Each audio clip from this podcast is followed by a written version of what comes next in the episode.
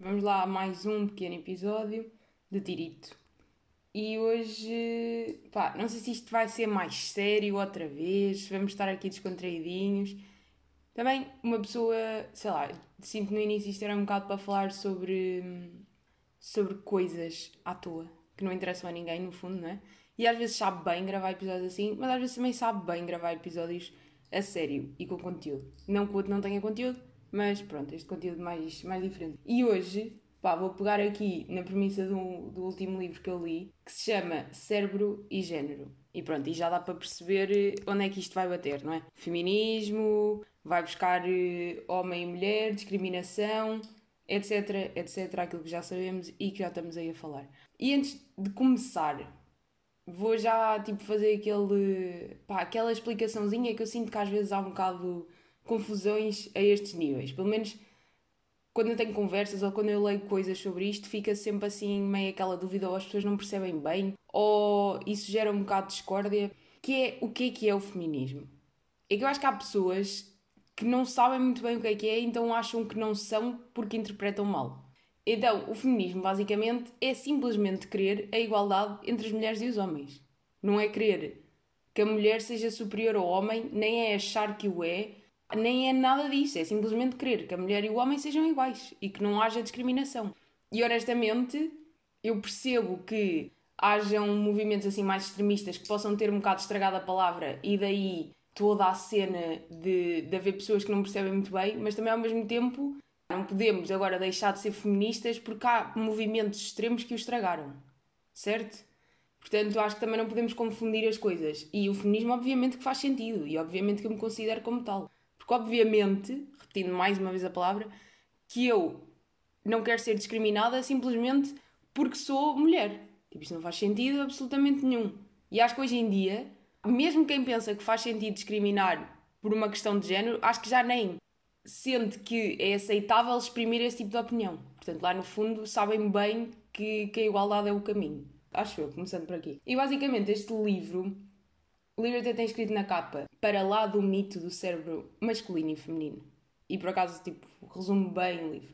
Este livro é daqueles que eu aconselho mesmo a toda a gente a ler. Isto não é só para mulheres ou whatever. É mesmo para toda a gente, porque eu acho que isto é mesmo daquelas coisas importantes.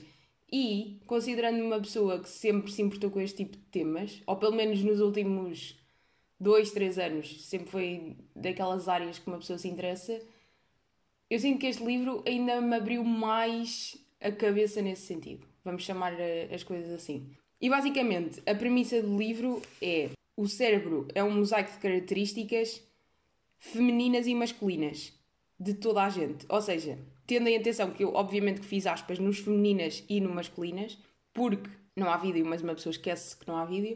E porquê as aspas? Porque uma característica feminina ou uma característica masculina é algo definido pela sociedade e não necessariamente que tenha uma base científica certo? Vamos tipo começar por aqui. É que por norma, quando nós dizemos ah, as mulheres são mais sensíveis ou os homens eh, não conseguem fazer duas coisas ao mesmo tempo e as mulheres conseguem, é só uma coisa que se definiu na sociedade. E está tão intrínseco na nossa sociedade que eu acho que nós acabamos por assumir que é assim, quando na verdade pode não ser. E o que a autora quer dizer com o cérebro de cada pessoa ser um mosaico de características femininas, aspas, aspas, e masculinas, aspas, aspas, Onde ela quer chegar é que não é por nós sabermos o sexo de uma pessoa que nós sabemos como é que vai ser o cérebro dessa pessoa. Ou seja, vai sempre haver uma mistura de tudo. E embora haja características que possam efetivamente verificar-se mais em mulheres ou mais em homens, não quer dizer necessariamente que por nasceres mulher vais ser, vais ter aquela característica ou por nasceres homem vais ter a outra característica. É simplesmente um conjunto único de cada pessoa. É isto. E aqui posso já entrar com a cena pessoal de eu sinto quase toda, não sei, assim, sinto durante bastante tempo, eu achava que tinha características masculinas que não era bem suposto ter-se. Ou seja, eu sempre fui uma pessoa meio mais para o racional e menos para o emocional. Ou seja, é, à partida parece que é aquele cérebro de gajo, que o que é que é um cérebro de gajo, não é? Tipo, isso é só inventado pela sociedade. É, é que é mesmo, parece mesmo que eu estou a exagerar, mas, mas pensarmos bem, no meio de todas as pessoas que nós conhecemos, Claramente, há características que nós identificamos como femininas que encontramos nos homens frequentemente e características que identificamos como masculinas que encontramos nas mulheres bastante frequentemente. E, por exemplo, neste caso da racionalidade, é um exemplo. Eu sou super racional e isso não é necessariamente uma característica masculina. Estão a perceber? Agora parece que me estou aqui a perder um bocado, mas. Ou, ou, aquela velha história do as mulheres fazem duas coisas ao mesmo tempo e os homens só conseguem fazer uma de cada vez. É falso. Eu conheço mulheres que não conseguem fazer duas coisas ao mesmo tempo e conheço homens que conseguem fazê-lo. Portanto, não é de mulher nem de homem. É de pessoa. Há pessoas que conseguem, há pessoas que não conseguem. E depois o, a autora. Agora também é assim. Obviamente, quem quiser ler o livro Vou, não é dar spoilers, mas obviamente que vou falar de cenas que se falam no livro, mas também vale sempre a pena ler o livro, porque aquilo vai buscar exemplos e vai buscar uh, coisa e não sei o quê, e eu aqui vou sempre meter a minha experiência pessoal lá de cima e vai. Uma das primeiras coisas que, que ela fala no início do. quando ela começa tipo, a relatar como é que era feita a investigação do cérebro feminino e do cérebro masculino, whatever o que é que isso quer, quer dizer. Basicamente, essas investigações foram sempre feitas no sentido de comprovar aquilo que já sabíamos. E ou seja, quando se encontrava algo que de facto correspondia a esses estereótipos já inventados por uma sociedade, esses resultados eram dados um ênfase gigante que se calhar não era dado quando os resultados que não eram esperados eram encontrados. Ou seja, o que eu quero dizer com isto? A nível de comunicação social, o que passa cá para fora é aquilo que dá jeito de passar segundo esta sociedade e aquilo que, que faz sentido meterem-nos na cabeça se é que isto faz sentido. Ou seja, é muito mais interessante uma revista vender uma coisa a dizer estudo identifica que as mulheres são assim e que os homens são assado, do que dizer estudo identifica que as mulheres e os homens são mais parecidos do que, do que aquilo que se pensa. Não é? é que vende sempre muito mais o primeiro coisa. E, portanto, não só a investigação era feita no sentido de comprovar estereótipos, como vende mais na comunicação social e é, e é a forma como as coisas são relatadas que, hum, que começam a, a, a, moldar a cabeça. Porque uma pessoa pensa, ah, claro, nós temos que ter todo espírito crítico e temos que olhar para as cenas e não acreditar e, e tentar pensar por nós próprios e essas cenas todas. Mas se nós somos bombardeados desde que nascemos com coisas uh, do a mulher é suposto fazer isto, o homem é suposto ser aquilo, a mulher pensa assim, o homem pensa assado, aquilo acaba por ficar tão entranhado que nós achamos só que é normal. É como a cor de rosa e o azul. Tipo, não há nenhuma predisposição das mulheres para gostarem mais de rosa, nem nenhuma predisposição dos homens para gostarem mais de azul. É só uma cena que foi instituída e pronto. E depois há outra coisa aqui que é bastante importante, que é a questão do o sexo, na questão da formação do, do cérebro, é uma das características, como muitas outras, como, como os os, todos os teus genes que estão envolvidos, é os fatores externos aos quais tu és exposto, entre muitos outros. Ou seja, não é por o sexo não é a característica que vai definir como é que o teu cérebro vai funcionar. Se é que isto faz sentido. Portanto, achar mesmo que há um cérebro de homens e um cérebro de mulheres não faz sentido. Ah, e posso já dar aqui um exemplo de como é que a comunicação social pode dar um. A forma como as coisas são comunicadas pode dar um twist à coisa. Um dos estudos feito pela, por um relatório americano qualquer que basicamente estava a estudar a forma como o stress afeta os homens e as mulheres. E a premissa do estudo, ou seja, a forma como ele foi passado cá para fora, é que os homens e as mulheres revelam diferentes reações ao stress, quer física, quer mentalmente. E vamos ao primeiro ponto. O relatório basicamente afirmava que há mais probabilidade de as mulheres, face aos homens, apontarem o dinheiro como uma fonte de stress. No entanto, os valores eram 79% das mulheres apontavam o dinheiro como fonte de stress e 73% dos homens apontava como fonte de stress. Ou seja, Aqui estamos a criar um fosso entre os dois géneros, sendo que um aponta 79% e o outro 73%. Não era muito mais inteligente dizer que, na generalidade, as pessoas apontam o dinheiro como fonte de stress e não fazer esta distinção? É que uma coisa era se as mulheres, 90% das mulheres apontassem o dinheiro como stress e outra coisa era os homens apontarem 10%. 10% dos homens apontavam o dinheiro como fonte de stress. Imaginemos. Aqui sim, claramente havia uma, uma distinção entre a forma como as, os dois podiam ver essa situação. Mas aqui temos a falar de 79% e de 73%. Até que ponto faz sentido separar estes dois valores? Pergunto eu. É assim, claro que matematicamente é verdade, está tudo certo. Agora, a nível da percepção da sociedade destes, destes dois conceitos, será que faz sentido publicitar ou informar as pessoas dessa forma e fazer uma notícia Pá, porque é aquele tipo de notícia que lá está, mais uma vez, está a puxar aos estereótipos já uma vez criados. E está só a enfiar-nos mais na cabeça que de facto há uma diferença. Porque vamos ser honestos, a maior parte das pessoas que lê este tipo de notícias lê esse parágrafo a dizer que são diferentes e depois caga completamente nos valores reais e nem sequer tenta perceber se faz sentido ou se deixa de fazer. Não é? Pronto, eu própria faço isso. Outra, por exemplo, os homens são mais prováveis de ver o, o trabalho como fonte de stress. E, no entanto, estamos a falar de 76% dos homens contra 65% das mulheres. Novamente, não é uma disparidade assim tão grande que se calhar não faz sentido apontar uma distinção entre homens e mulheres. E depois vamos lá ver quantas pessoas é que foram utilizadas neste, nesta amostragem, não é? Porque se calhar, se perguntássemos ao mundo inteiro, à quantidade das pessoas todas, se calhar os valores ainda iam ser mais próximos, certo?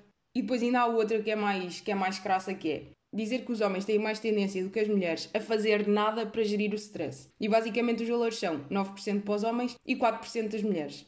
E na verdade, era muito mais inteligente dizer que a maioria das pessoas, ou seja, 90%, porque 100 menos 9 ou 100 menos 4 dá aqueles 90%, das pessoas é altamente provável que façam alguma coisa para gerir o stress. Porquê que temos que criar aqui aquela distinção? Mais uma vez, só se cria essa distinção porque estamos à procura de a criar, diria eu. E depois é assim, eu acho que isto não é estar a culpar as pessoas ou a sociedade de fazer isso. Eu acho é que mais, quanto mais rápido nos apercebermos que estas pequenas coisas fazem toda a diferença na sociedade e na forma como as mulheres são discriminadas, porque são, obviamente, acho que isto aqui já é ponto assente, mais rapidamente conseguimos combater isto. E depois ainda há outra coisa que é esta questão da distinção de géneros e da definição de papéis e dizer o homem é assim e o homem é assado, obviamente que gera discriminação para as mulheres e os homens são privilegiados nisto, nem vale a pena dizer o contrário. Podemos só falar na questão do, do abuso sexual ou do assédio sexual ou da questão do trabalho, etc. Mas, se pensarmos bem, os homens também acabam por sofrer deste, desta distinção de géneros que, que é só absurda. Há aquela frase clássica do homem não chora e o que é que isto faz? Faz só com que os homens reprimam as suas emoções e que basicamente se tornem pessoas mais infelizes. É só, qual é que é a lógica disto? É tipo, somos todos humanos, toda a gente chora, toda a gente tem sentimentos, não é por seres homem que tens que ter tens de te armarem forte. Tipo, isso é premissa, nem sequer faz sentido. É tipo, se alguma coisa provocadora ou, ou o que quer que seja, tens todo o direito de chorar por causa disso, de sentires mal, sejas homem ou sejas mulher. Porque isto é, no fundo, é ser humano, é ser uma pessoa. Ou, ou haver aquela coisa de o homem tem que proteger e haver aquela, aquele peso do homem tem que uh, levar a família para a frente. Não, não tem. Há um casal, o casal tem que cuidar da família em conjunto. Não é porque um é homem ou o outro é mulher que agora vai fazer diferença. Ou seja, problema do género, onde é que eu quero chegar? Privilegia os homens ao invés das mulheres, obviamente. E já vou, já vou explorar bem esse sentido para, para, para as pessoas perceberem o quão privilegiados os homens podem ser em determinadas situações. Mas o que eu quero dizer é que esta distinção também prejudica os homens no sentido de criar uma personalidade forte, com aspas, para os homens que eles próprios têm que assumir quando se calhar muitas vezes não querem fazer ou provoca-lhe algum tipo de, de problema em fazê-lo isso e se calhar às vezes querem só desabafar sobre os seus problemas e não o podem fazer porque a sociedade diz que eles não podem chorar. Isto é só absurdo, isto é só absurdo. Mas indo à discriminação das mulheres, até podemos começar já pela parte salarial. É que eu acho que, de um modo geral, nós pensamos, ah, não há assim tantas diferenças. Também é aquilo que eu vou ser honesta. Eu, antes de pensar bem sobre estes temas, achava mesmo que não havia assim tantas diferenças. Até porque, do, da classe social de onde eu venho, das escolas de onde eu venho, dos trabalhos que já tive, eu nunca me senti discriminada por ser mulher.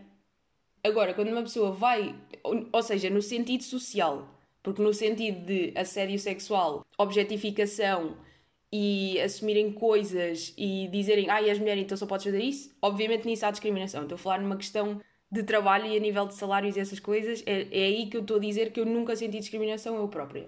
Mas, se formos olhar para as discrepâncias salariais, e isto é, são os dados de 2018, e a fonte é a Comissão para a Igualdade no Trabalho e Emprego, o salário médio das mulheres eram inferiores em 15,8% aos homens, o que no fundo corresponde a 58 dias de trabalho remunerado. Portanto, isto é imenso. Tipo, qual é que é a lógica de ainda hoje em dia as mulheres receberem menos do que os homens? Porquê? Percebem isso? Só por si isso não faz sentido nenhum. E depois há uma coisa bem interessante que é, isto eu não sabia, também descobri há pouco tempo, que é o Dia Nacional da Igualdade Salarial é dia de 4 de novembro, porque esse dia marca o início do número de dias extras que as mulheres têm que trabalhar, ou seja, no sentido figurado, uh, num ano para atingirem o mesmo salário que os homens.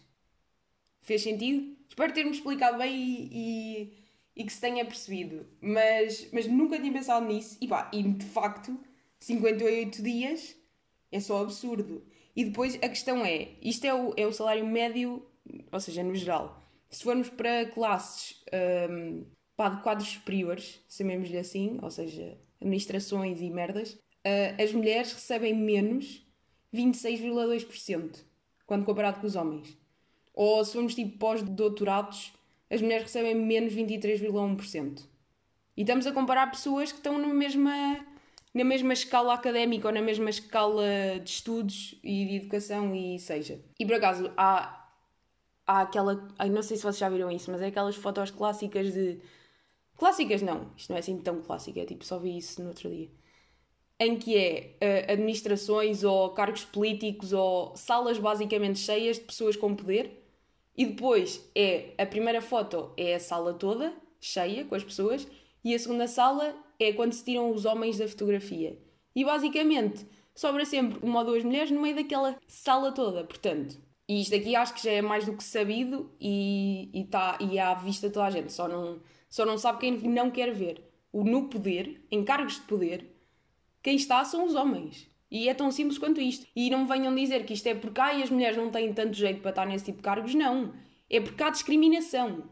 É porque, de facto, há um problema social em relação a isso. E por mais que nós não queiramos pensar sobre isto e achar que não e que, e que é igual para todos, não é. Agora, obviamente que está muito melhor em 2020 do que em 1920.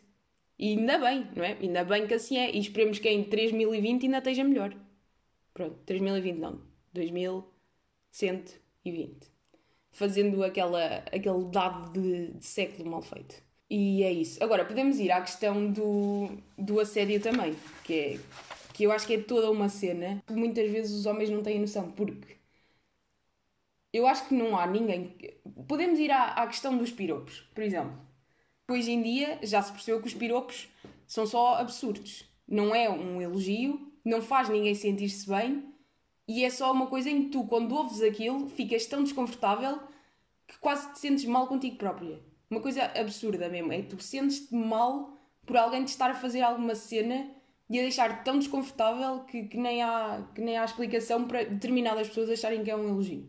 Tipo, não consigo conceber isso. É das coisas mais desconfortáveis. E no outro dia, por acaso, eu estava a ter uma conversa sobre isto com a minha irmã, irmã de 16 anos, não é? Que já passou aqui boas vezes, e notar que 16 anos, e eu 23. E estávamos a falar da questão dos piropos e de andar na rua e de já se saber que quando se sai à rua sozinha, tipo, vai acontecer. Tipo, isso vai acontecer e a maior parte das vezes acontece. Ou, ou é e digo-vos mais, acho que isto até acontecia mais quando eu era mais nova, o que é só mais nojento e absurdo, por si só. É, tu vais correr, imaginemos, por exemplo, ir correr na rua é o momento perfeito para levar com este tipo de coisas. É que basta passar um carro com, aquele grupo, com aquela grupeta de cinco gajos no carro que gostam logo de ser armarem espertos. Existe logo aqui, imaginemos, logo aqui há discriminação, porque se um homem, quando sai à rua, não tem que pensar que vão mandar bocas sobre o corpo dele ou objetificá-lo sexualmente, a mulher tem que pensar sempre nisso. Sempre, porque isto é uma coisa que é recorrente. Certo? É claro que ninguém sai de casa a pensar, ah, agora vou não sei quê, mas já se sabe que é o normal e que vai acontecer. E volto a dizer, acho que isto me acontecia muito mais quando era mais nova do que, do que necessariamente agora. E pronto, e volto a repetir que é por si só nojento. Pá, e depois já para não falar de assédio sexual em, eh, a nível de trabalho, não é? A nível de empresas e a nível de abuso de poder e todos já sabemos essas histórias e mais alguma. Acho que nem precisa entrar por aí, até porque não tendo experiências como tal, não quero estar a explorar um tema que não me diz bem a respeito. Isto tudo para dizer que era fixe que tentássemos acabar com esses estereótipos. Era fixe, pronto, é, é daquelas ideias que eu lanço assim para o ar e que se calhar podemos melhorar um bocadinho. Porque isto volta a dizer, há cenas tão tão intrínsecas que uh, nós nem nos apercebemos que existem certo? Há coisas tão tão específicas que uma pessoa nem se apercebe que estão aí. E na outra, outra diferença que agora me lembrei que é a questão da beleza feminina. Eu acho que os homens não têm noção do quanto isso é uma coisa na nossa sociedade, no quanto. Aliás, eu acho que nunca conheci nenhuma mulher que não se sentisse insegura com alguma parte do seu corpo. E logo isto aqui é absurdo. Não é? Porque os corpos são corpos, é, tipo, é só uma cena. E se toda a gente tem algum tipo de insegurança, é porque se calhar isso é promovido por um estereótipo de beleza que simplesmente não faz sentido e que nos é imposto desde que nascemos. E por mais que os homens pensem, ah, claro, mas eu também tenho o ator A, B ou C que tem abdominais. Mas se calhar, enquanto há o ator A, B ou C que tem abdominais, de repente há o Luís Esparteiro ou todos os outros gajos de meia idade que andam de, com uma barrigona no meio, do, no meio das telenovelas. Enquanto que, se pensarmos bem, a nível de mulheres, apresentadoras, atrizes, presenças públicas, as mulheres são sempre belíssimas. Vamos só pôr assim. Do modo geral, são sempre belíssimas. Porque, ou seja, aqui é quase tão importante.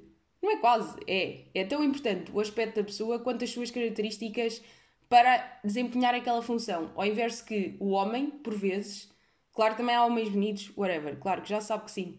Mas ser feio não é impeditor para que a pessoa possa ter sucesso em cargos televisivos. Tipo, isto aqui é, é uma diferença notória, exclusão, exclusão devia dizer que não. Por exemplo, podemos ir buscar aqui na parte da ciência e ir explorando outra vez o, o, mundo, o mundo do trabalho. Havia uma questão que era as conferências, ou seja, de ciência, do que quer que seja, são sempre compostas maioritariamente por palestrantes masculinos ao invés de femininos.